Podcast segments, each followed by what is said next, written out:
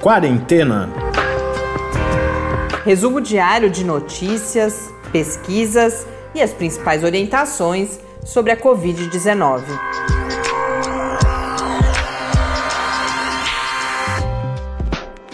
Quarentena, dia 23.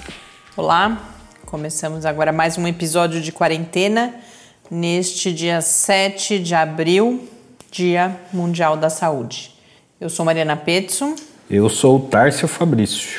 Neste Dia Mundial da Saúde, a gente traz uma entrevista muito especial com Gastão Wagner de Souza Campos, que é professor da Unicamp, foi secretário executivo do Ministério da Saúde, presidente da Associação Brasileira de Saúde Coletiva e é uma referência no Brasil, especialmente na gestão de instituições públicas de saúde.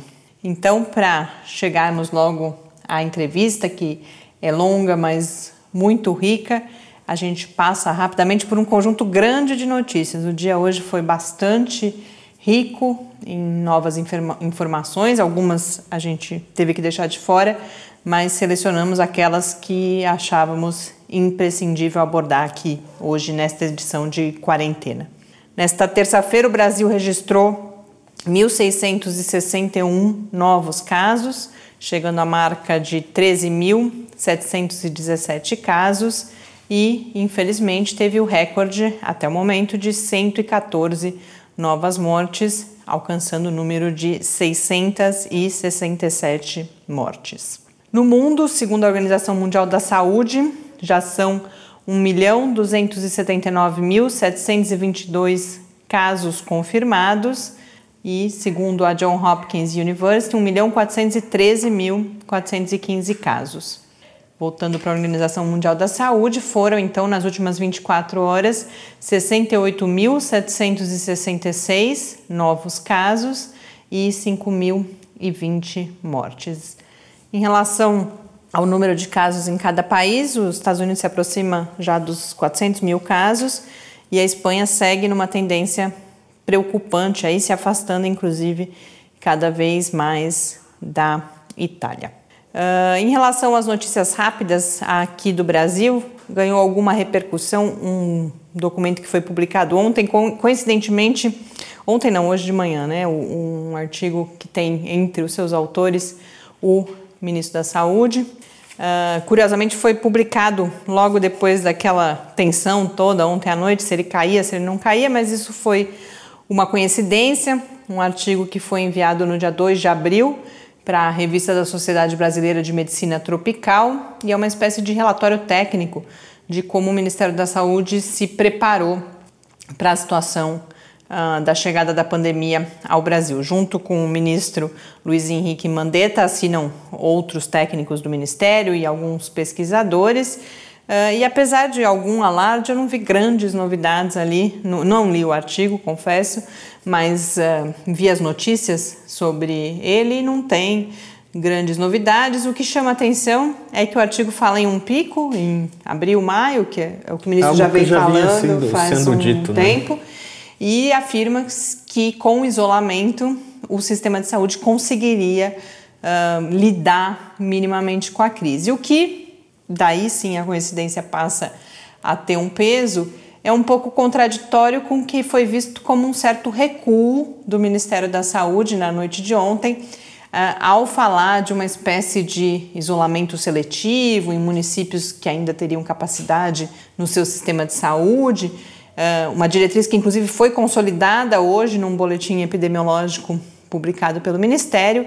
Esse é um dos assuntos abordados pelo nosso entrevistado de hoje, que coloca, inclusive, que essa questão de isolamento seletivo não existe.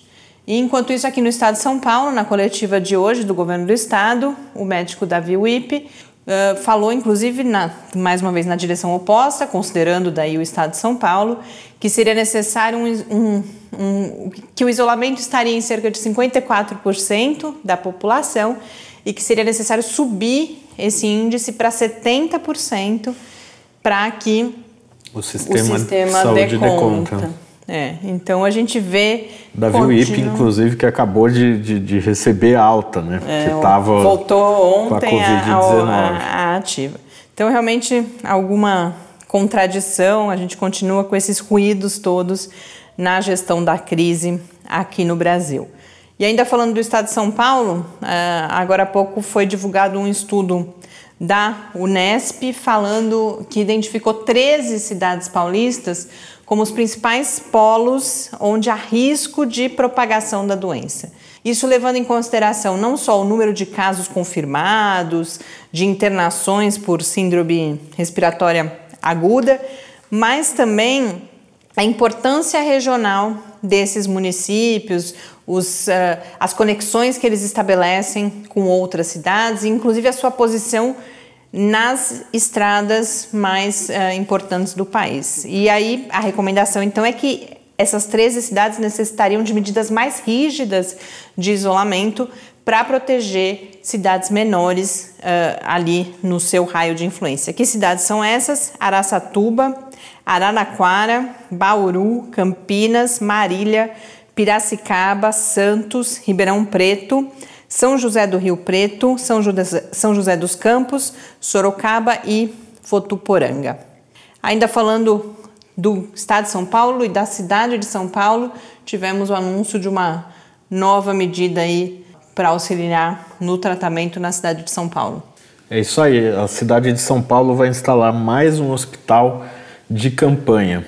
A estrutura vai contar com 240 leitos e será montada no complexo Ibirapuera. A previsão é que ela comece a funcionar já no dia 1 de maio.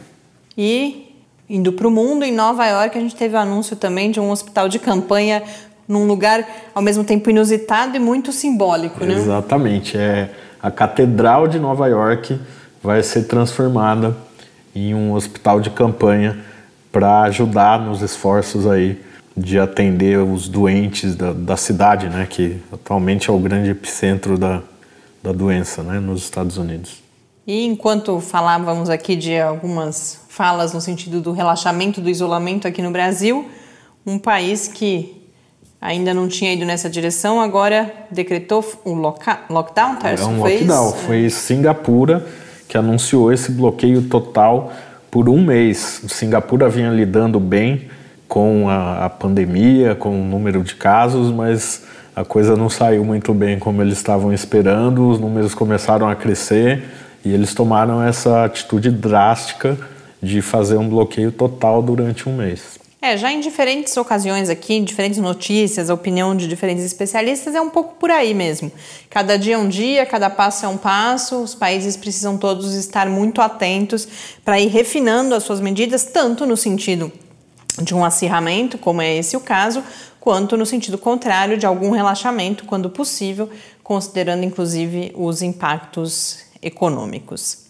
Falando então do Dia Mundial da Saúde, esse foi o tópico, é claro, do, do documento, do report da Organização Mundial da Saúde hoje, e é interessante que eles decidem prestar um tributo à contribuição dos profissionais de saúde neste momento e sempre, mas particularmente às enfermeiras e aos enfermeiros, que são o principal contingente de profissionais de saúde. Como eu havia anunciado no início do episódio, nós fizemos uma entrevista hoje, tivemos o privilégio de entrevistar o professor Gastão Wagner de Souza Campos. Quero aproveitar para agradecer aqui o professor Gustavo Nunes de Oliveira, do Departamento de Medicina da UFSCar, nosso parceiro no projeto InformaSUS, que me ajudou uh, no agendamento dessa entrevista e que é um material muito rico. O professor Gastão, ele é professor do Departamento de Saúde Coletiva da Faculdade de Ciências Médicas da Unicamp, foi presidente da Abrasco, que é a Associação Brasileira de Saúde Coletiva, de 2015 a 2018. Foi secretário executivo do Ministério da Saúde, de 2003 a 2005, e também já foi secretário de Saúde da cidade de Campinas. E, como eu disse, é uma referência, principalmente na gestão de instituições públicas de saúde. Nessa entrevista, ela é um pouco longa, ela ficou com cerca de 20 minutos, mas eu recomendo demais quem veio até aqui que ouça até o fim dessa, dessa entrevista. Ele fala inicialmente do modelo do SUS, por que, que isso nos coloca em vantagem aqui no Brasil para o enfrentamento da pandemia, mas depois vai falar de todos os problemas na implantação desse modelo e uma série de medidas a serem tomadas para o melhor enfrentamento da pandemia.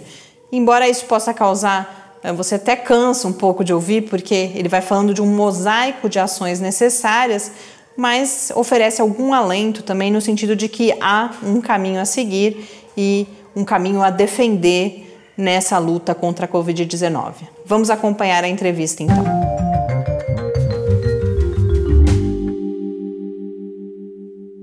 Professor Gastão, uh, antes de mais nada, quero agradecer muito a sua disponibilidade, a sua participação aqui no Quarentena.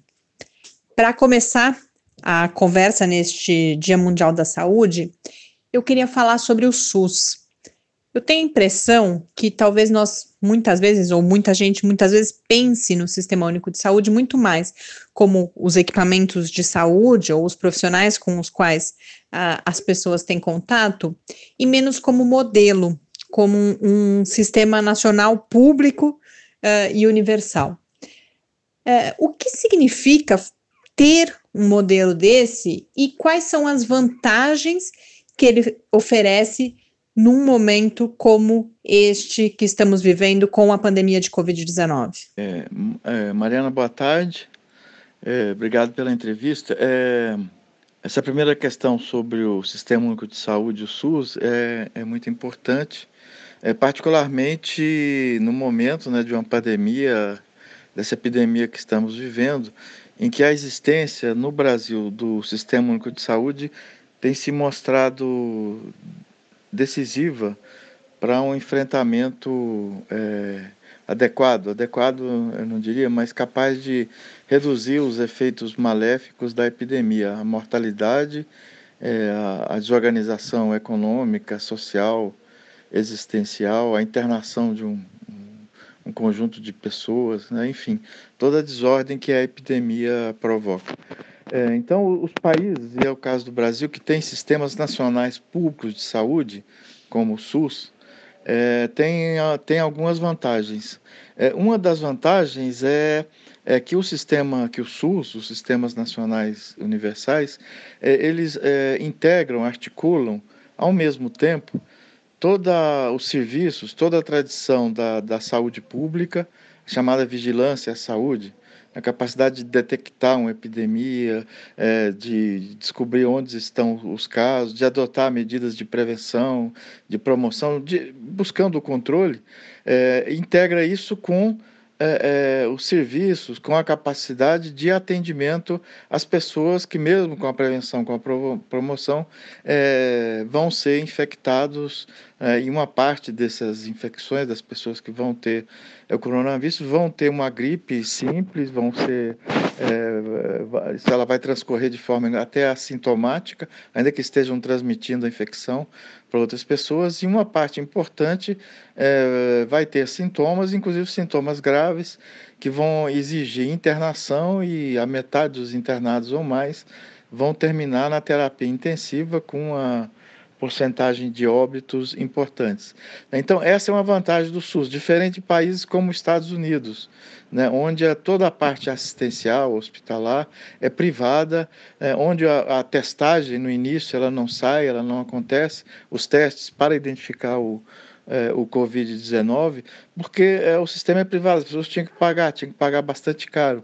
É, é a, a ficha nos Estados Unidos demora a cair, né, até porque eles têm também um presidente conservador, é, negacionista, mas que é, os dados epidemiológicos, as evidências, as internações, as mortes, o avanço da epidemia faz com que, ainda que tardiamente, é, o governo federal também assuma, o governo federal dos Estados Unidos, é, assuma é, é, medidas de, de, de, controle né, e de prevenção da, da epidemia. É, então, o SUS, é, nós temos essa vantagem, a existência prévia do SUS. Né? Agora, o SUS tem uma série de problemas. O SUS tem 32 anos, é, é uma política assentada em três princípios ético-políticos, né? O direito universal à saúde, todo mundo tem direito, independente de ter convênio privado, recursos financeiros próprios, né? é um direito gratuito universal. O segundo ponto é a integralidade, tudo que houver de que for efetivo, preventivo, curativo, que reabilite as pessoas, o SUS deve oferecer à população. E o terceiro é a equidade, não é tudo para todo mundo, é cada um de acordo com o seu problema. Né? E esse, essa seleção é feita pelos serviços de saúde, pelas equipes de saúde e pela própria procura é, das pessoas da sociedade. Então, a partir desses princípios, o SUS vem sendo implantado no Brasil com muita dificuldade. Né? Tem um financiamento inadequado, a política de pessoal do SUS é muito fragmentada, é, o SUS tem muitos problemas de gestão. Né?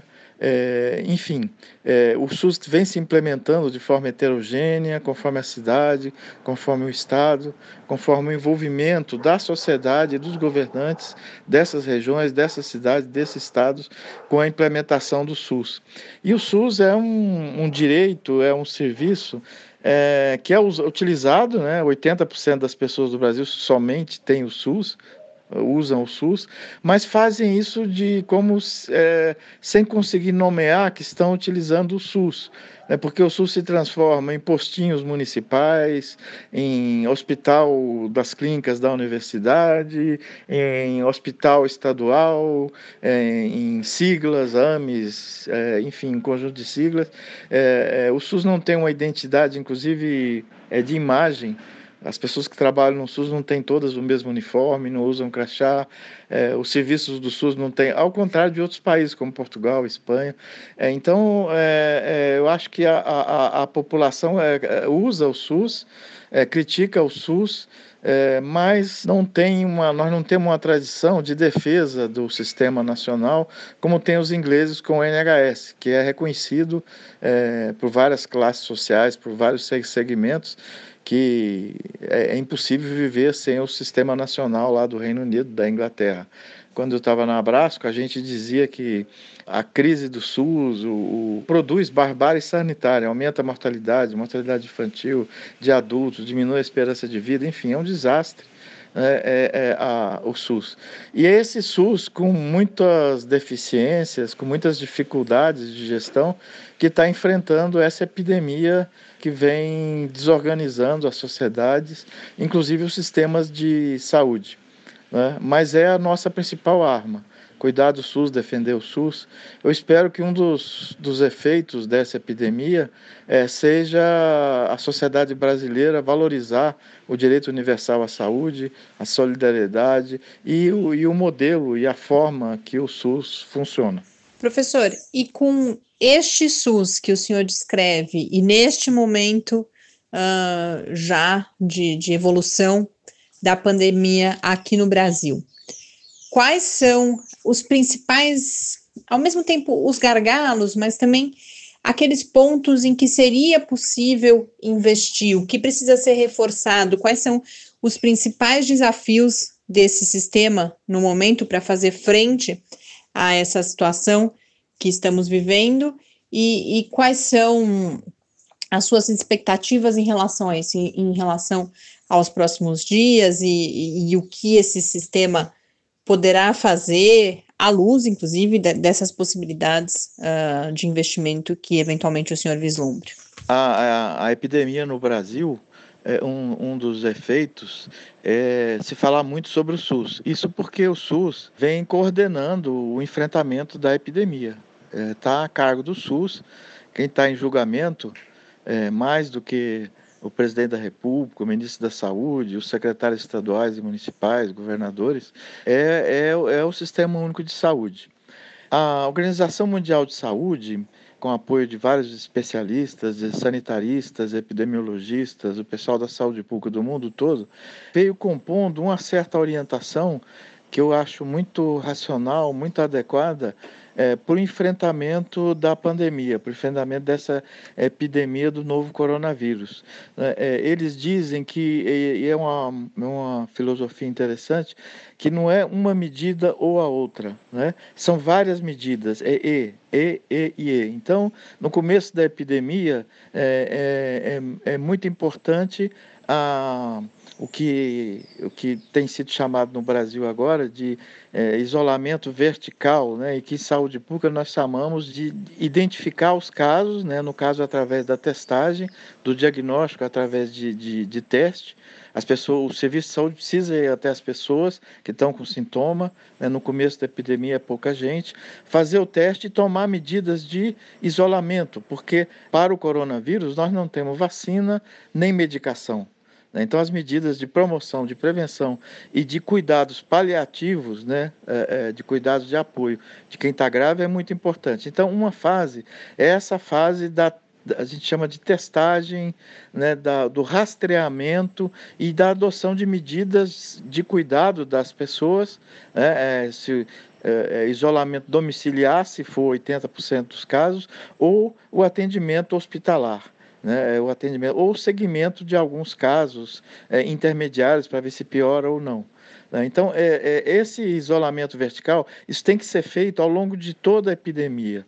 No Brasil, é, quando a epidemia deixou de ter casos importados, principalmente da China e da Itália, para os casos importados no Brasil, o SUS fez isso a vigilância à saúde dos estados, do Ministério da Saúde, é, de alguns municípios maiores, é, é, identificou os casos, pôs essas pessoas em isolamento domiciliar ou em isolamento hospitalar, é, os comunicantes também foram isolados.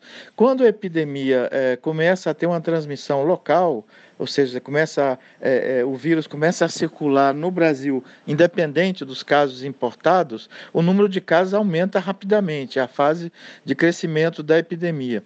O Ministério da Saúde abandonou é, esse isolamento vertical, abandonou a testagem. O Brasil tem feito muito poucos testes, abandonou essa primeira forma de continuar identificando as pessoas que têm, inclusive, é, é, é casos assintomáticos, mas que têm a infecção e que transmitem para os outros. Nessa fase de crescimento, a principal medida é o isolamento social.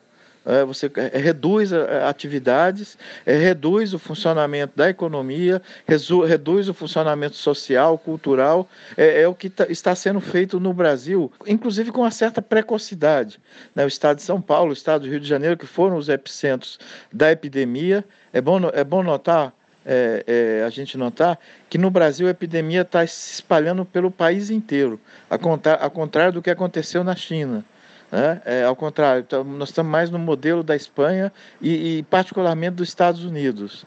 Né? É, as medidas de, de isolamento era para manter essa, essa é, é, diminuir o número de casos né? e permitir que o serviço de saúde, né? eles falam achatamento da curva, se diminui a velocidade de crescimento, né? a, a, a, a tendência, a, a capacidade de transmissão desse vírus é notável, notável, é, é muito grande, né? infelizmente, ela é alta, então ela transmite, a transmissão do número de casos é muito grande, como 10, 15% 90% desses casos são graves, o povo vai parar em hospitais, vai parar em terapia intensiva, em, em respiradores mecânicos e não há para todo mundo. Né? É, é, isso aconteceu na Espanha, aconteceu na, na Itália. Então, isso dá tempo do SUS, é o que está sendo feito agora, se preparar é, para internação, hospitais de campanha, esvaziamento de hospitais inteiros, de pedaços de hospitais inteiros somente para pessoas com coronavírus, é, é, é, a aquisição né, de equipamentos de proteção individual é uma falha é, do SUS. Eu falei que a política de pessoal nossa é ruim. É, os trabalhadores, os profissionais de saúde trabalham no SUS expostos a tradição aqui é cada um compra o seu avental e leva para casa. Vários saem pela cidade com isso. Né? Quando a, a, outros países, há muitos anos, usam equipamentos de proteção individual é, que são descartáveis, né? que, ou que são é, é, reutilizados depois de, de uma asepsia devida feita pelo serviço de saúde e não pelos profissionais de saúde. Isso agora trabalhar sem equipamento de proteção individual é impossível. Então, nós estamos vivendo uma fase agora que o isolamento é, é cada vez mais radical das, da, da, da, educação, das atividades econômicas, apenas atividades essenciais de alimentação, do serviço de saúde, de segurança, de coleta de lixos, enfim, é, é, é que devem ser mantidas. Inclusive, aqui no Brasil, nós deveríamos ter feito é, o isolamento entre cidades, é, impedir que pessoas né, que por decisão individual, de negócios, de família, etc., continuassem saindo da Grande São Paulo, indo para o interior do estado, saindo do estado de São Paulo, indo para Mato Grosso, etc., os voos domésticos, né? enfim, a, a estrada tinha que ter sido, tinha que haver um bloqueio permitir apenas uh, uh, os, os, caminhões de transporte de alimentos, de medicamentos, de, de, produtos necessários à manutenção da parte da indústria que precisa funcionar, que está funcionando, né? É, que tem que funcionar cada vez mais. É, isso está fazendo com que a epidemia tenha esse caráter nacional, ela está crescendo. Né? A gente já tem uma epidemia é, em fase de crescimento em São Paulo, é, não em todo o estado, principalmente na Grande São Paulo, nas regiões metropolitanas, Campinas é, e outras regiões. É, no, no, Rio de Janeiro, também, não em todo o estado, mas na região metropolitana do Rio de Janeiro, Baixada Fluminense. Já temos em, em, no, no, Distrito Federal, a taxa de, de infecção no Distrito Federal é, proporcional à população é maior do que de São Paulo. Temos no, em Manaus, nós já temos essa epidemia em Manaus. É, o Ceará, Fortaleza, demorou a suspender o turismo, o turismo internacional, está é, tá pagando caro, tem uma taxa de infecção alta, portanto, é, com o aumento do número de mortes. É, é, isso tem que ser feito junto. Né? o, o presidente da República está contra o isolamento, tem feito uma campanha sistemática contra. Aí tem uma característica do SUS que você pergunta. O SUS, um dos problemas do SUS é que ele é muito fragmentado. É, é, o, o, o, Brasil é um país federativo, então os municípios têm um papel importante no SUS e têm um grau de autonomia importante, tanto para implementar o SUS como para não implementar. Os estados, a mesma coisa. Só que agora, nesse momento, é graças às secretarias estaduais, aos governos estaduais, que essas medidas de, de quarentena de confinamento mais radical é, estão sendo adotadas. É, o Ministério da Saúde começa apoiando isso, depois se omite, para o ministro e os seus assessores param de falar sobre o isolamento, manda a população obedecer aos governadores, e de ontem para cá, depois do entreveiro é, final, não é final ainda, é entre o presidente e o ministro da Saúde, o Ministério recua, inventa um isolamento seletivo, que é um, um recuo, é uma invenção, não existe isso. Né? Ou a gente vai para a quarentena, é, quando a epidemia começar a cair depois do topo, a gente vai tomando medidas, os países vão tomando medidas progressivas de é, retomar o funcionamento da sociedade. Ao mesmo tempo, aí, aí né? então é, é, então tem que fazer o, o isolamento vertical, tem que continuar fazendo testagem. O Brasil só agora está chegando o teste para cada unidade básica, todo mundo que chegar com sintoma fazer o teste e a unidade básica mandar para casa, para o isolamento, ou dizer você não tem o coronavírus, ou mandar para casa, ou internar. Para internar precisa de transporte, além do SAMU, precisa criar uma frota de, de, de carros públicos com apoio de Forças Armadas, bombeiros, etc., para todos os serviços de saúde poderem levar direto ao hospital, sem passar em pronto-socorro, sem passar em lugar nenhum, buscar pessoas acamadas, idosos é, em casa, né, fazer a, a, visita domiciliar, ter equipamento. É, então, nós, agora, e, e, tem uma quarta fase que é essa que nós estamos também, é tudo junto, são fases, mas são fases que vão se concomitantes, que é a de preparar para atender os casos graves, evitar diminuir é, a mortalidade é, aumentando os leitos, a disponibilidade de leitos hospitalares, mas principalmente de leitos de terapia intensiva com respiradores mecânicos para a parte que, que da, da população que vai ter pneumonia grave. Né? Então, nós estamos nessa fase. É, o SUS está tendo que comprar respiradores, está tendo que reorganizar os serviços hospitalares, está tendo que reorganizar os serviços de atenção primária, de atenção básica, de comprar equipamentos de proteção individual é, para os trabalhadores de saúde, é, tanto da atenção primária, quanto da urgência, quanto da terapia, que são diferentes, a exigência é, é diferente, mas todo, todos os profissionais agora têm que trabalhar, inclusive os profissionais que estão lidando com pessoas é, que têm problemas de saúde. É, as pessoas continuam tendo hipertensão, crise hipertensiva, continuam grávidas, continuam tendo é, contrações, sangramento durante a gravidez.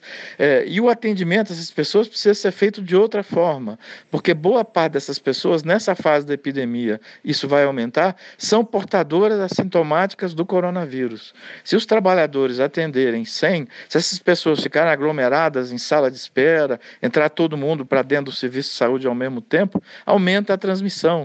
Né, infecta uma quantidade muito grande de trabalhadores de saúde, o que, o que aconteceu num grau é, incrível é, na Itália, a experiência que a gente tem já na Espanha, nós temos que evitar isso no Brasil.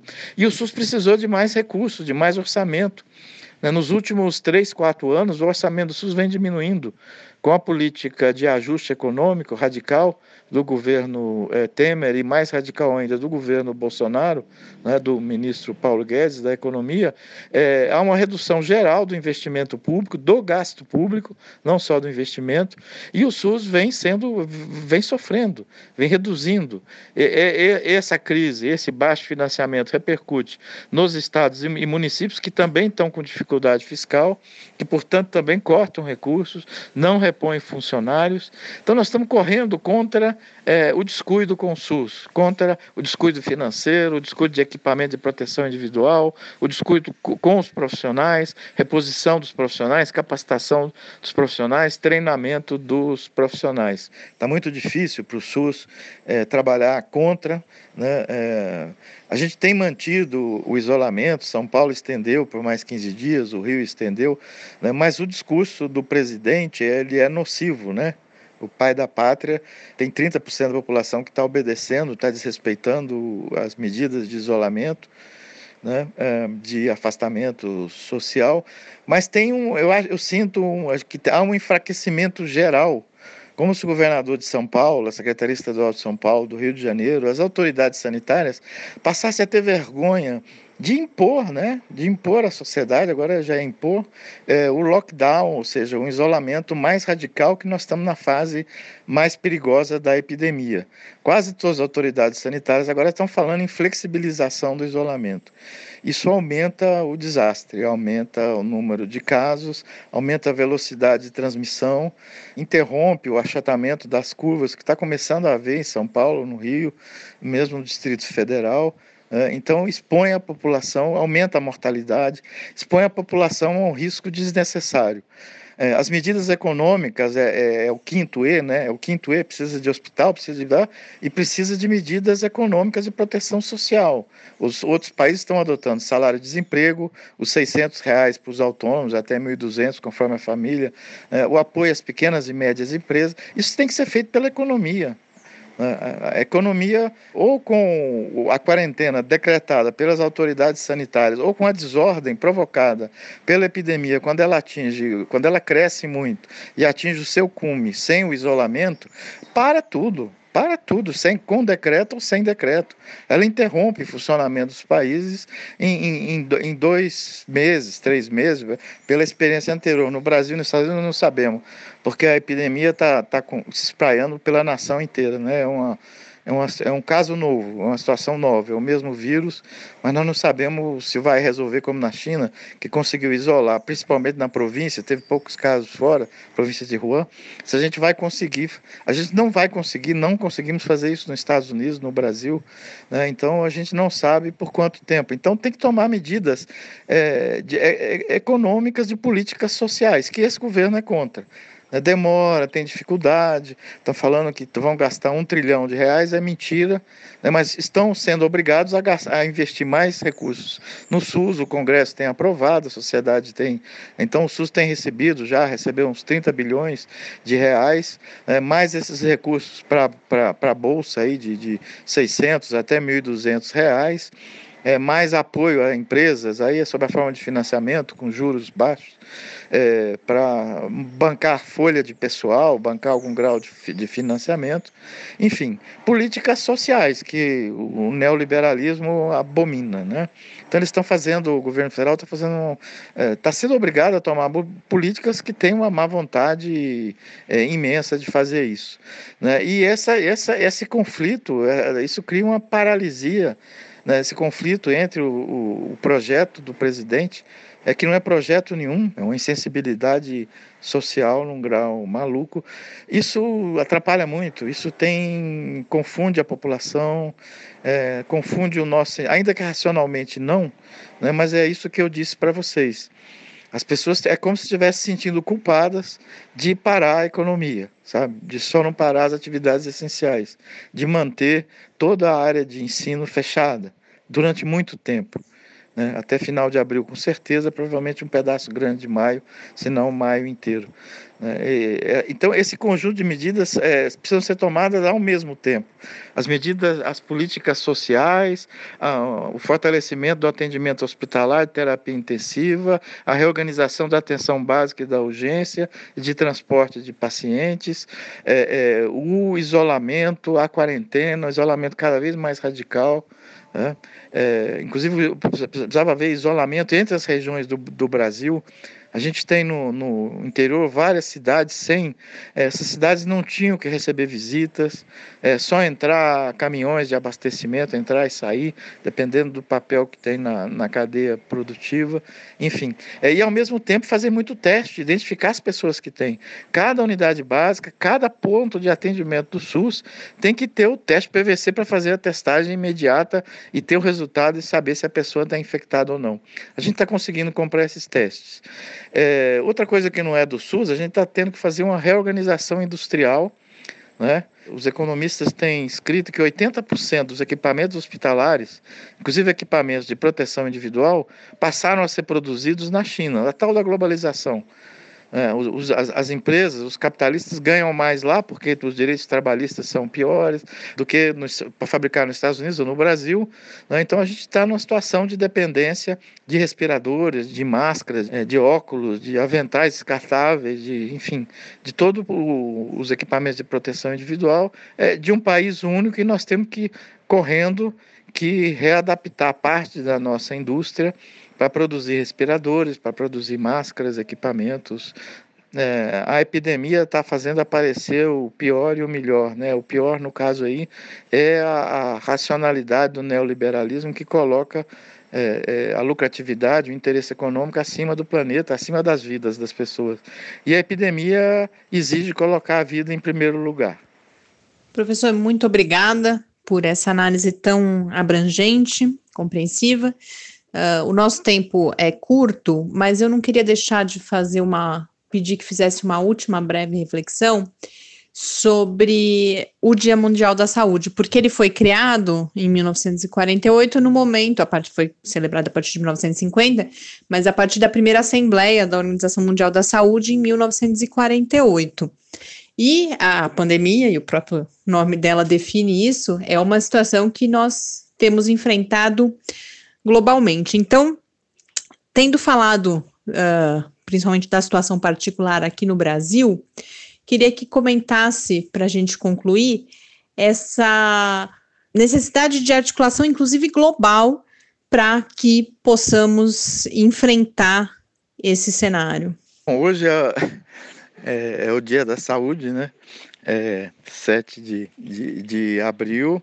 É, esse dia foi decretado pela Organização Mundial de Saúde, logo depois da Segunda Guerra Mundial, quando em grande parte do mundo houve um avanço das políticas públicas, na Europa, no Brasil, na América Latina, ou seja, a ideia dos direitos sociais, direitos políticos, direito à vida. Né? Então, acho que hoje é um dia muito importante. Eu já falei da minha entrevista da importância da Organização Mundial de Saúde, é, nessa epidemia é, e a importância da, é, da gente pensar num outro, numa outra forma de globalização, não a globalização do, do neoliberalismo, do interesse financeiro econômico, né, é, principalmente, é, mas uma globalização de defesa da vida, defesa das pessoas, defesa dos planetas. É, nenhum país consegue enfrentar uma epidemia como essa sem a solidariedade, né? Então aqui na nós estamos na América Latina, é, é a Argentina, por exemplo, está se defendendo, tem um sistema de saúde mais frágil que o nosso, está se defendendo com uma quarentena severa, bastante severa é, e prolongada, para evitar ao máximo o, o crescimento da epidemia eles têm um sistema de saúde. Mas, enfim, então, assim, como é que a gente pode, o Brasil, ser solidário e receber é, conhecimentos é, de outros? A epidemia do coronavírus, na área científica, aumentou, facilitou a, a comunicação é, entre as equipes de pesquisa. Ninguém está pensando em, em, em, segredo de pesquisa, em, enfim, a colaboração está sendo em tempo real entre os, os, pesquisadores de Israel, dos Estados Unidos, da Europa, do norte da África, do Brasil. É, a gente tem tido acesso imediato, gratuito, aberto, é, o que eu acho como deve ser né, a, a ciência, a, principalmente a ciência da saúde, mas não só da saúde. Então era isso, agradeço a vocês, um grande abraço.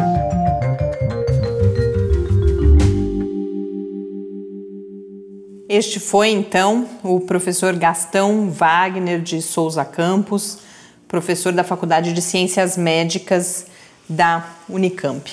Tem um assunto que eu não podia deixar de abordar aqui hoje, mas vou falar muito brevemente, só porque é importante quem inicialmente algumas pessoas falavam que a única fonte de informação ou a principal fonte de informação era o nosso podcast. Então a gente não pode mais ficar sem falar disso, mas a gente está buscando ainda conversar com os pesquisadores para trazer mais informações. Mas enquanto cresce a polêmica com a cloroquina, o uso, não uso, o presidente Jair Bolsonaro criando várias polêmicas uh, em relação a isso, algumas notícias que a gente nem, nem preparou para abordar aqui hoje, mas que falam do envolvimento, inclusive do presidente dos Estados Unidos, Donald Trump, com uma empresa produtora da cloroquina. Desde ontem vem sendo noticiado um estudo realizado aqui no Brasil que mostra o potencial de um outro medicamento, que é o atazanavir, um dos remédios usados para o tratamento contra o HIV, um medicamento que é fabricado em larga escala aqui no Brasil, inclusive. E no último domingo, uma equipe liderada pela Fiocruz publicou num, no, num desses eh, repositórios de preprints, né? então um estudo que ainda vai passar pela revisão por pares, um estudo que foi realizado in vitro, portanto em células infectadas né, ali no, no laboratório e alguns outros tipos de ensaios, que mostrou o, a ação desse medicamento eh, inibindo a replicação do vírus SARS-CoV-2 diminuindo a velocidade dessa replicação em até 100 vezes. E também uma ação de redução uh, do processo inflamatório que acontece nos pulmões e que é a principal causa de agravamento dos quadros de Covid-19. Então, são resultados promissores, numa etapa ainda inicial, mas como é uma, essa é uma droga já usada há bastante tempo em seres humanos e que tem a sua não toxicidade ou baixa toxicidade bastante comprovada, é possível ir agora imediatamente para os testes em seres humanos. Então, um estudo que ganhou bastante atenção. Uh, a própria Fiocruz já está realizando estudos em camundongos, mas agora isso deve uh, ir para seres humanos. E o estudo verificou inclusive a comparação com a própria cloroquina e os resultados obtidos foram tão bons ou melhores que os estudos com cloroquina, com essa vantagem de não apresentar os efeitos colaterais da cloroquina, que são um problema seríssimo no uso dessa outra substância. Os pesquisadores fazem questão de dizer, em algumas das notícias que eu vi, que não se trata de uma competição, mas que é importante justamente a gente ter várias alternativas, especialmente nesse momento em que ainda estamos colhendo evidências da ação de cada um desses medicamentos. Então eu achei importante dizer aqui, principalmente para nos alimentar nesse debate que promete se tornar cada vez uh, mais polêmico sobre a cloroquina. Como a gente vem dizendo desde o começo, são várias substâncias que vêm sendo testadas, uh, todas elas importantes, a gente não está dizendo que não é importante, mas não podemos nos precipitar em direção a uma, a outra, ou tratar as coisas de uma forma política, como muitas vezes isso vem sendo feito.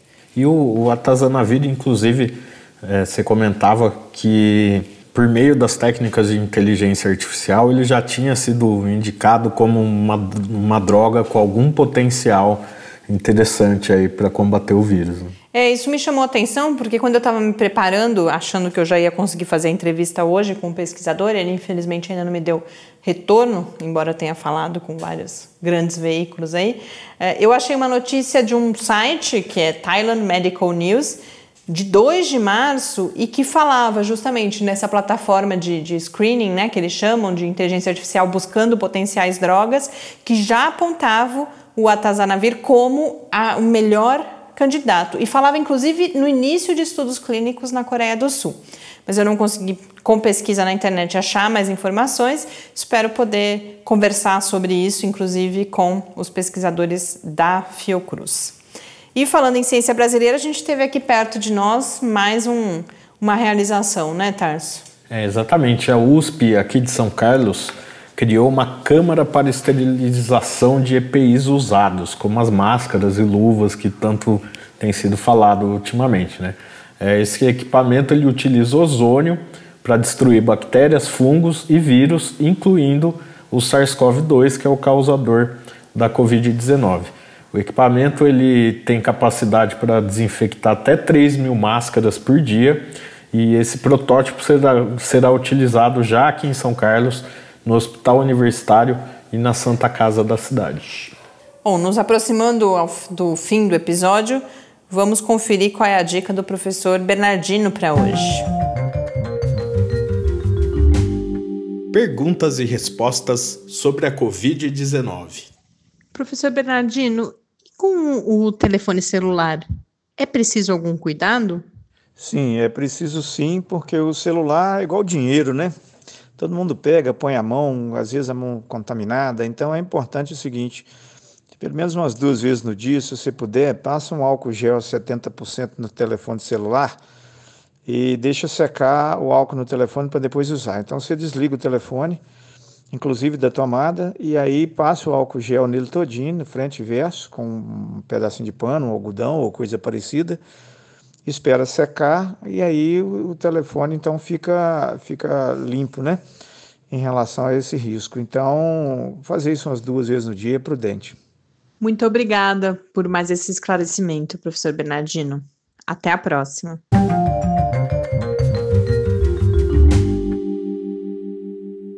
De volta aqui ao Quarentena, antes de encerrar o programa. Ah, hoje era tanta coisa que eu até esqueci de falar os dois endereços que a gente repete sempre aqui, para quem está chegando agora. A gente tem uma área no site do Lab, onde a gente coloca as principais notícias comentadas a cada episódio do programa, que é o www.lab, com i no final, barra quarentena news e o nosso e-mail, por onde uh, as pessoas podem entrar em contato, mandar dúvidas, uh, sugestões, contar para a gente que estão nos acompanhando, que a gente fica bastante feliz quando recebe essas mensagens. O endereço é o podcastquarentena@gmail.com. Mas esses não são os dois únicos endereços. Tem o nosso Twitter também, que é o quarentenacast. E indo para a última dica que a gente não poderia deixar de mencionar, Hoje, logo de manhã, foi finalmente anunciado o procedimento para cadastro para recebimento do auxílio emergencial de 600 reais para aqueles trabalhadores informais, autônomos, microempreendedores individuais e também para desempregados ainda não incluídos no cadastro único até 20 de março. Então, no site da Caixa e também em aplicativo para os diferentes sistemas operacionais, Agora já é possível realizar esse cadastro e a resposta sobre o recebimento ou não, e segundo as notícias, já o recebimento desse auxílio, que é um auxílio por até três meses, essa resposta vem em até cinco dias. Até duas pessoas de uma mesma família podem receber, cada uma delas, 600 reais, e as mulheres que são integralmente responsáveis pela renda de um domicílio podem receber o valor de R$ 1.200. Para já adiantar, o endereço é https dois pontos barra barra direto auxílio, não tem direto, né? Sem o www, aí já vai direto para auxílio.caixa.gov.br. Mas a gente compartilha as instruções lá no site também. Muito obrigado pela audiência e até amanhã. Até amanhã e fique em casa. Quarentena é uma realização do Laboratório Aberto de Interatividade para Disseminação do Conhecimento Científico e Tecnológico da Universidade Federal de São Carlos, o LAB da UFSCar, do Centro de Desenvolvimento de Materiais Funcionais, CDMF, e do Centro de Inovação em Novas Energias, o CINE. Pauta, produção e apresentação: Mariana Pezzo e Tárcio Fabrício. Arte e design de Henrique Mateus. Desenvolvimento Web, Eduardo Martins. Edição de áudio Lucas Stefanuto. Apoio Fundação de Amparo à Pesquisa do Estado de São Paulo.